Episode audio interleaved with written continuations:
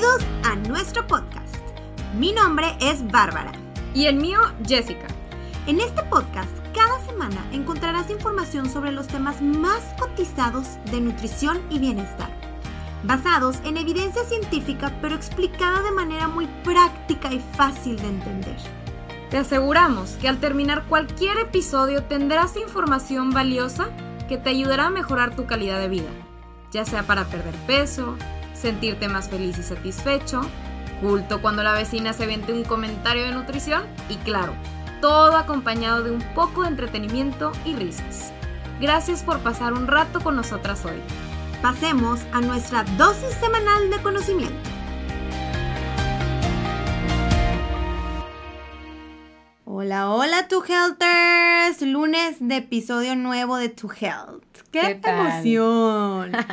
y se viene un tema buenísimo, que es la adicción a la comida. La adicción a la comida, que realmente sobre todo se ha visto y que es un tema súper controversial, pero que existe. Literalmente muchos pensaríamos, ¿cómo? Pero la adicción normalmente es a las drogas y normalmente es a otro tipo de sustancias adictivas y demás. Porque históricamente el término adicción nada más se utilizaba para eso o nada más lo tenías en la mente. Y pues bueno, Ahora el término se utiliza más ampliamente para describir también las adicciones conductuales, ¿ok? También conocidos como los comportamientos, ¿va? Que habitualmente se llevan a cabo para obtener recompensa. A pesar de que sepamos que es algo que nos va a traer consecuencias negativas en nuestra vida, ¿no? Exactamente. Entonces, ahora, la adicción a la comida pues la verdad es que como ya mencionamos es un tema controversial, pero es completamente real. Se han realizado muchos estudios al respecto, se propone que las personas que desarrollan adicción a los alimentos cada vez muestran eh, los síntomas más parecidos a las adicciones que... Como las drogas. Ajá, como las drogas. Crean esa tolerancia, o sea que cada vez necesitan más alimento o más eh, estímulo para satisfacer ese antojo hay poco control este, sobre esto y los intentos pues muchas veces son fallidos para reducir la ingesta de la comida, hay síntomas inclusive de abstinencia como suceden con, los, con la gente que tiene otro tipo de adicciones, entonces la verdad es que es un tema súper interesante. Y luego muchas personas viven en, o sea, o creen que tienen simplemente, ay, es que tengo súper mala fuerza de voluntad, pero pues no se dan cuenta que a lo mejor ahí estamos hablando ya de una adicción y que no es causado obviamente por esta falta de fuerza de voluntad, sino que se cree que es causada inclusive por, ah, o sea, la química de nuestro cerebro, ¿no? Cuando uno consume estos alimentos. Entonces es un tema muy cañón esto de la adicción a los alimentos. Y bueno, pues me gustaría empezar a ver, Jess, ¿qué sucede en el cerebro? Empezando por ahí, ahorita que mencioné esto de la, de la química del cerebro, ¿qué, qué es lo que, que, pasa en el cerebro cuando consumimos alimentos? Exactamente. Bueno, la verdad es que es un tema súper... No me gustaría como volverme tan técnica, voy a decir palabras un poco rebuscadas, pero bueno, no, voy a intentar hacerlo lo más sencillo posible. Nosotros tenemos un sistema de recompensa en el cerebro, ¿ok? Piénsenlo así. Y se le llama como el sistema mesolímbico. Y este sistema me evolucionó para que los organismos, las personas, los animales buscaran estímulos obviamente que fueran favorables a la vida, ¿no? Por ejemplo, alimentos con muchas calorías en tiempos de escaso suministro de alimentos o por ejemplo recompensas naturales como el agua, como el sexo inclusive. Entonces, ponte a pensar, el cerebro evolucionó para que disfrutaras de la comida, ya que la comida te mantiene vivo, ¿no? Si no la disfrutaras, posiblemente dejarías de comerla y morirías el siguiente día o en unas cuantas semanas. Entonces, por eso que el sistema mesolímbico, que es el sistema de recompensa, bueno, que tiene tiene muchas mucho que ver aquí con muchas cosas, que también se encarga inclusive para regular tus emociones, está muy conectado con la regulación de la ingesta de los alimentos. Entonces, bueno, imaginemos, eh, veamos cómo funciona. Por ejemplo, esto es importante entenderlo. Voy a intentar decirlo lo más sencillo posible. Imagínense que una persona adicta a una sustancia recibe una señal, ¿sí? Un estímulo, por ejemplo, una imagen, una situación, y esto genera una liberación anticipada o antes de, de dopamina en el cerebro, que es el neurotransmisor que te hace sentir esa satisfacción o ese sentido de bienestar. Entonces, esto hace que aumente la activación pues del cerebro, la búsqueda de la droga en específico y el aumento de ansiedad debido a esa recompensa que se está anticipando, que se está buscando, ¿no? Al mismo tiempo, la activación en respuesta al consumo cuando yo ya estoy consumiendo este alimento o esta droga, etcétera, está asociada con la necesidad de una mayor ingesta para lograr ese nivel de recompensa, ¿ok? Entonces, bueno, el punto es que a medida que este comportamiento se siga generando, se siga realizando progresivamente, pues se va a consolidar como un hábito, como ya lo hemos mencionado en el, en el podcast anterior. Y con el tiempo, el consumo habitual de esta droga o de esta sustancia en específico conduce a alteraciones, o sea, literalmente alteraciones en el cerebro, de, de lugares, por ejemplo, la corteza prefrontal, que se encargan de regular tu toma de decisiones. Imagínate que conforme más consumes o más consumes este tipo de droga o este tipo de alimento lo que sea, este, la parte del cerebro que se encarga de regular tu toma de decisiones se va haciendo cada vez más débil. Entonces, cada vez creas este, más tolerancia, cada vez necesitas más cantidad para satisfacerte, lo cual lleva más compulsividad y obviamente un poco control a la larga, ¿no? Entonces, ahora, hablando un poquito ya de la neurobiología, de, consumir un alimento en sí, pues sucede igual, como con las drogas, ¿no?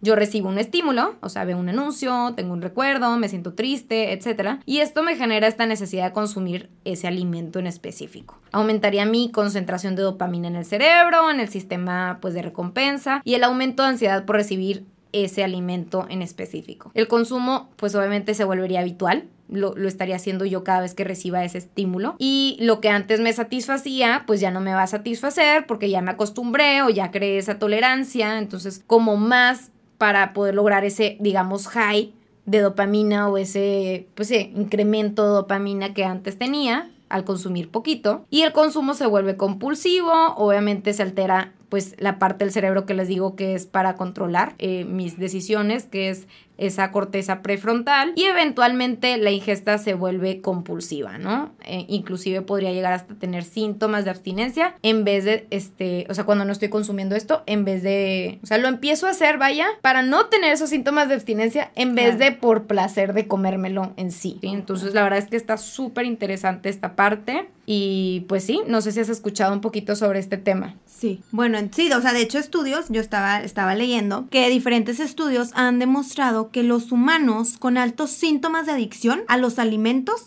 tenían una activación elevada en el sistema de recompensa que estás comentando mesolímbico en respuesta a las señales de los alimentos y una activación reducida en las regiones que inhiben la ingesta de los alimentos, o sea, ah, directamente, o sea, se inhibía la, la, parte de la ingesta de los alimentos. Entonces, pues bueno, o sea, es importante destacar que estas respuestas son similares, de verdad, a las observadas en individuos que son adictos a las drogas. Sí, definitivamente. Entonces, está cañón. Y bueno, también ahí había una pregunta que me llamó mucho la atención, que era una, era una adicción de comportamiento o como o a una sustancia del alimento como tal. Esto está súper interesante porque la verdad es que algunos investigadores han considerado que esta adicción pues es, una, es un problema de comportamiento. O sea, simplemente es como si tuvieras un problema como de apostar, ¿no? Es que tiene un problema de comportamiento y por eso no lo puede dejar de hacer. Y este, y pues obviamente el tratamiento es súper diferente porque pues no tiene nada que ver. Eh, pero la realidad, y que yo también considero, es que los alimentos contienen una variedad de compuestos que obviamente, pues a final de cuentas todo es química, ¿no? Entonces, pues tú lo consumes, eso este, tiene un efecto directo químico sobre tu metabolismo, sobre tu cerebro y sí, yo creo que sí se definitivamente puede llegar a ser más un fenómeno pues metabólico, químico, de sustancia como tal, a que sea de comportamiento. Sí. Pero bueno, la verdad es que como podría que ser de una todo combinación. un poco. Yo creo que es de todo un poco, o sea, comportamiento, pero pues también mucho lo químico, porque por ejemplo, en un artículo te decían como que te hablaban de los alimentos desencadenantes, ¿no? Entonces, por ejemplo, uno puede ser los alimentos altamente procesados que contienen obviamente carbohidratos con a lo mejor un índice glicémico muy alto estos en esta escala tenían el puntaje más alto. Entonces, por ejemplo, se observaron que las dietas que contenían 35% grasa y que estaban compuestas con un 45% de carbohidratos desencadenaron comportamientos máximos, mientras que el azúcar solo o la grasa sola desencadenaron respuestas como que mínimas. Sí, de hecho, si te pones a pensar como que, ay, la grasa así solita no se me antoja, o el azúcar así como que a cucharadas, pues sí, más que la grasa, pero no como se me antojaría un cheesecake. Así es, que sí, la mezcla, es como, es como el macronutrientes mixtos, la mezcla. Sí, la ¿no? El mezcla mix. de, el mix de grasa con azúcar. No, y de hecho ahí decían que la grasa por sí sola no se ha demostrado que genera adicción. O sea, en ese artículo lo mencionaban. Sí, y, pero a diferencia de la grasa, el azúcar sí provoca ese antojo de adicción, ¿ok? Entonces, este, la verdad es que, bueno, se han hecho muchos estudios en ratas, así como en humanos también, pero bueno, aquí menciona- se mencionaban las ratas, y que, por ejemplo, las ratas que recibían ese exceso de azúcar muestraban esas eh, señales de adicción, como el consumo excesivo, la creación de esa tolerancia, o sea, que cada vez necesitaran más, y la sensibilización a otros tipos de drogas de abuso, o sea, que eh, el simple hecho de tener ese, ese Estímulo. estímulo de azúcar podía hacerlas inclusive más, más susceptibles a, a, a otros tipos de drogas, ¿no? Y lo Porque- por recibir ese high. Sí, totalmente. Y lo interesante, bueno, no sé si de esto te acuerdas que también las ratas inclusive les daban este síntomas de abstinencia, ¿no? Los Sí. típicos, o sea, ansiedad, literal decía que te representaban chisquido de dientes porque hasta eso se medía, se ponían agresivas por quitarles el azúcar. Sí. Entonces, obviamente, pues estábamos leyendo que dos propiedades del azúcar participan en la mediación de estas manifestaciones. Es tanto la dulzura hedónica, o sea, el placer que sientes, ¿no? Eh, al consumir algo que tiene azúcar. Azuquitar deli. Deli. Uh, y pues obviamente los cambios metabólicos rápidos, homeostáticos, una vez que los ingieres. O sea, Sí. como les digo, es como metabólico, to- todo. Pero también es como la parte de- eh, Del del disfrute, placer que del sientes. De hecho, ahorita me gustaría mencionar que yo en algún punto, la verdad es que fue, fui súper, súper escéptica. Escéptica. Iba a Se me decir, fue la iba a palabra. decir indiferente. Muy escéptica. Es que en algún momento me dijeron que el azúcar era prácticamente igual de adictiva que la cocaína. Y yo dije, no es posible. Claro que no. Obviamente eh, no puede ser posible. La cocaína es súper adictiva. Y decidí hacer un experimento. Entonces lo que hice fue que empecé a quitarme todo el azúcar de mi dieta. Obviamente, hagan... Esto no se recomienda en las personas normales. Soy nutrióloga, sé lo que hago. Obviamente todo lo hice con pues sustento y, y simplemente pues de manera saludable. Pero bueno, el punto es que me empecé a quitar la el, el azúcar de la dieta. Inclusive nada más consumía muy poca azúcar natural, o sea, el azúcar de las frutas. Y cuando empecé a hacer esto, empecé a tener síntomas de abstinencia, literal. Dolor de cabeza, mareos, este, estaba de malas. Llegó temblando y yo, al, crean. Pero casi. Pero la verdad es que sí se siente ese síntoma de abstinencia porque porque tu cerebro está literalmente buscando esa satisfacción rápida del azúcar. Entonces, la verdad es que es un tema súper súper interesante. Pero bueno, de hecho también en el estudio está muy interesante porque también te mencionaba que los endulzantes artificiales todavía no se sabe realmente si pueden generar esta adicción al azúcar porque ya ves que pues te hacen como sentir ese placer de que estás Sí. consumiendo algo dulce, Pero, pero, sin las calorías. sin la parte metabólica, entonces todavía está en estudio, no se sabe realmente. Ahora, ¿cómo sé si soy adicto a la comida? Ok, esto es importante para que pongan atención. Vamos a ver si somos adictos. Entonces, nos vamos a basar en la escala de adicción a los alimentos de Yale, YFAS, por si la quieren encontrar, que es establecido como una herramienta confiable para identificar a las personas que, bueno, presentan síntomas adictivos con el consumo de algunos alimentos. Sí, está en inglés, a lo mejor la pueden encontrar en español, pero toma en cuenta muchos parámetros muy, muy importantes y la verdad es que si consideran ustedes, les vamos a dejar aquí unas ocho, digamos que síntomas comunes que se pueden llegar a presentar, pero si consideran que tienen pues varios de estos, es importante que se vayan a hacer la escala de adicción a los alimentos de Yale para que pues obviamente reciban ese tratamiento necesario, ¿no? Entonces, bueno, ¿Cuáles son esos síntomas comunes? Punto número uno, antojos frecuentes de ciertos alimentos, ¿sí? A pesar de sentirse lleno y haber terminado una comida nutritiva. Entonces, ese es como un punto. Punto número dos, comienzas a comer un antojo este, que tienes, por ejemplo, un pedazo de pastel o de hamburguesa, etcétera, y a menudo terminas consumiendo muchísimo más de lo que esperabas, muchísimo más de lo previsto. Y bueno, comer un antojo, y este es otro punto, y a veces terminar comiendo hasta el punto de sentirse excesivamente lleno. O sea, en la escala de satisfacción del 1 al 10, llegas al 10. De Al que- 11, de que te sientes de mal. que se me sale por el ojo, o sea, se me sale por el ojo de lo lleno que estoy. Y otro puede ser el sentimiento de culpabilidad, ¿no? O sea, después de comer un alimento en particular, sientes culpa, pero vuelves a comerlo poco después. Y bueno, también otro puede ser es que a veces te excusas de por qué responder a un antojo de comida es una buena idea. Sí, como que te metes la excusa de que sí, de que lo estoy haciendo, no hay problema, como que guardas ese, como que digamos que te... Mm, Solito te, te autosaboteas. Ajá, te hace sentir bien por algo que pues ya sabes que está mal. Otra, eh, otro punto del sexto es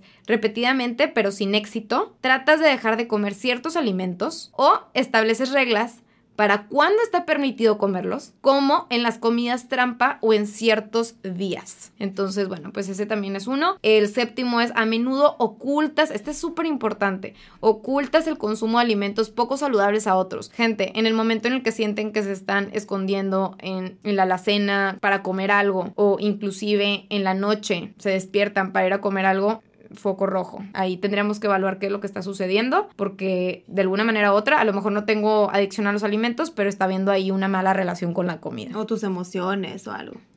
Y punto número 8, sentirte incapaz de controlar el consumo de alimentos poco saludables, a pesar de saber que me causen daño o aumento de peso. Entonces, bueno, esos son como síntomas comunes. Si se sienten identificados, si se aplican más de cuatro o cinco, cinco de estos síntomas de la lista, les recomendamos checar en la escala de adicción de alimentos de Yale si realmente es el problema que estoy teniendo en el momento. Sí, es importante sí buscar ayuda o si tú conoces a alguien que lo tiene o si es un problema serio porque esto va a crear una muy mala relación con la comida toda la vida, entonces pues lo mejor es tratarlo, ¿no? Antes de que avance a mayores. Sí, aunque la verdad es que el término adicción a menudo se tome a la ligera o no, no se considere como que, ay, pues que los alimentos que tanto daño me van a hacer, o sea, no es una adicción como con las drogas, etcétera. Pues es una afección grave que generalmente puede, o sea, sí requiere ese tratamiento para superarla. Sobre todo porque si la persona sigue siendo a lo mejor adicta a los alimentos, eventualmente este nos puede llevar a a lo mejor eh, padecer, no sé, obesidad a lo largo de cinco años y obviamente eso ya nos puede afectar, traer, nos puede traer problemas o enfermedades enfermedades crónicas como la diabetes tipo 2, hipertensión, etcétera, así como la autoestima de alguien, ¿no? Entonces, por eso sí es importante tratarlo y no decir como que, ay, sí, soy adicto a la comida, no importa. A mediano y largo plazo esto nos puede traer problemas, más que nada en nuestra salud, ¿no? Exactamente. Y también algo que me gustaría mencionar aquí, que se me hace súper, súper importante, es que muchas veces cuando intentamos quitarnos un hábito de jalón, nos puede crear eso otra adicción.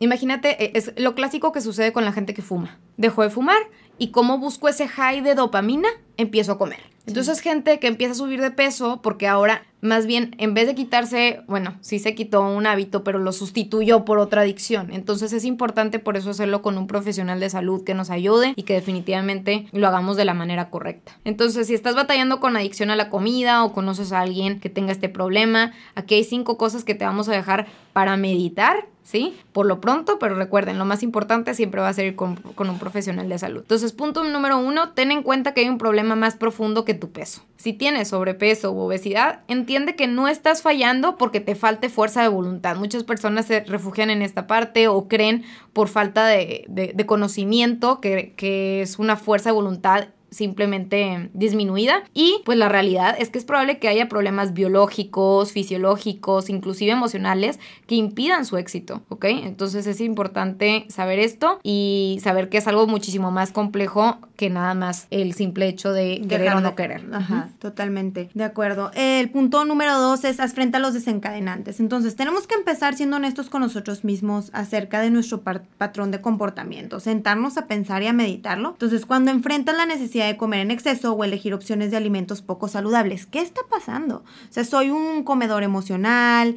eh, me estoy dando cuenta que mi mundo todo gira en torno a la comida, siempre tienes que tener comida a tu lado, comes cuando estás aburrido, tus emociones las desembocas ahí, es decir, te estás comiendo tus emociones. Entonces, todos estos son factores desencadenantes que preceden al consumo de alimentos. Entonces, hay que primero conocernos, identificar estos factores desencadenantes y obviamente ser honestos con nosotros mismos y como ya mencionamos, pues buscar ayuda. Este es el primer paso, de, detectarlo, ¿no? Detectarlo. Eh, otra cosa que me gustaría mencionar es cambia tus circunstancias externas. Al igual que aquellos que se encuentran atrapados usando algún tipo de droga o que son adictos a algún tipo de sustancia, los adictos a la comida necesitan romper ese ciclo, ¿ok? No estamos hablando de la abstinencia aquí, estamos hablando de una reducción de daños. El objetivo final es dejar de usar, ¿ok? Los alimentos de elección que se interponen en tu camino hacia el éxito. ¿Cómo puedo reducir mi riesgo de recurrir a ciertos tipos de comida que sé que soy adicto? Pues piensa en cambiar tu entorno, tu rutina diaria. Cambia ese, ese panecito dulce de la mañana de todos los días que vas y compras en el Oxxo con calorías vacías y harina altamente procesada, con una opción más saludable como huevo, como fruta. Haz una elección consciente, intenta ser consciente durante el día y elige actividades que no se centren en la comida, como por ejemplo, en vez de ir a cenar a un restaurante, bueno, pues ver una película, ¿no? Ir al cine, etcétera. Totalmente. Hablando de eso, o sea, por eso es bien importante. También otro punto es subir a tus amigos y familiares al tren. Entonces, pues obviamente buscar apoyo como seres humanos, todos necesitamos apoyo de los que nos rodean. Entonces, no hacerlo solo, contarles a, nuestros familiares y amigos sobre el plan que tienes de quiero dejar el hábito y tu decisión de a lo mejor cambiar tu estilo de vida a algo más saludable. Aliéntalos para que te apoyen. Este, y sobre todo a tu pareja, ¿no? O si vives con alguien. Es muy común en las parejas que uno pues termina saboteando al otro y tal, entonces explicarle con tiempo de que pues es importante que tome en cuenta que tú estás trabajando en algo y que por favor a lo mejor si tu comida favorita es la pizza o es con lo que tiendes a tener atracones, pues obviamente que no te la ponga ahí enfrente un viernes por la noche. Entonces, sí es importante aquí, por ejemplo, inclusive este decir, o sea, tener la, la, capacidad de comunicarlo con tu pareja o con tu familiar y decirle tener pizza es problemático para mí, ¿no? Y crea una barrera para que yo tenga éxito en mi viaje de pérdida de peso, inclusive si solamente lo consumo una vez a la semana. Sí, o si ya estás trabajando con tu psicólogo o psicóloga el tema, pues obviamente eso va a ser algo de lo que, o sea, va a ser lo primero. Tienes que pedir el apoyo de tu familia, hoy estoy trabajando en mí, me he dado cuenta que tengo una adicción, o sea, la comida, entonces pues lo tengo que trabajar, échame la mano, ¿no? Exactamente. Y por último, por como siempre, importante buscar ese apoyo profesional, este, conquistar una adicción o, quitarnos una adicción requiere compromiso, requiere apoyo, así como terapia conductual, intervención médica, inclusive ocasional. La ciencia nos dice que la terapia conductual es la forma más exitosa de intervención, pero pues obviamente cada quien tiene sus formas de, de tratamiento. Es importante platicarlo con nuestro médico, nuestro psicólogo. Ahora hay muchos más recursos para el tratamiento de pérdida de peso que hace 10 años. Importantísimo buscar ayuda, ¿ok? No lo dejen de lado porque esto es algo 100% real, ¿ok? Y pues así es, tu Helters. Esperemos que hayan aprendido algo al respecto. Acuérdense, siempre si les gustó este podcast, si sienten que aprendieron algo, si consideran que una persona alguien algún familiar, algún amigo padece este problema, les recomendamos pues que escuchen nuestro podcast y obviamente que busque la ayuda necesaria. Y como siempre les decimos, por favor, tu Helter, si este episodio les dejó algo, por favor apóyennos compartiéndolo en su historia, no saben cómo lo, en Instagram, no saben cómo lo, lo agradecemos y poniéndonos estrellitas por acá. Pero bueno, que estén súper bien, buen inicio de semana con todo, pura buena actitud y, buena, vibra.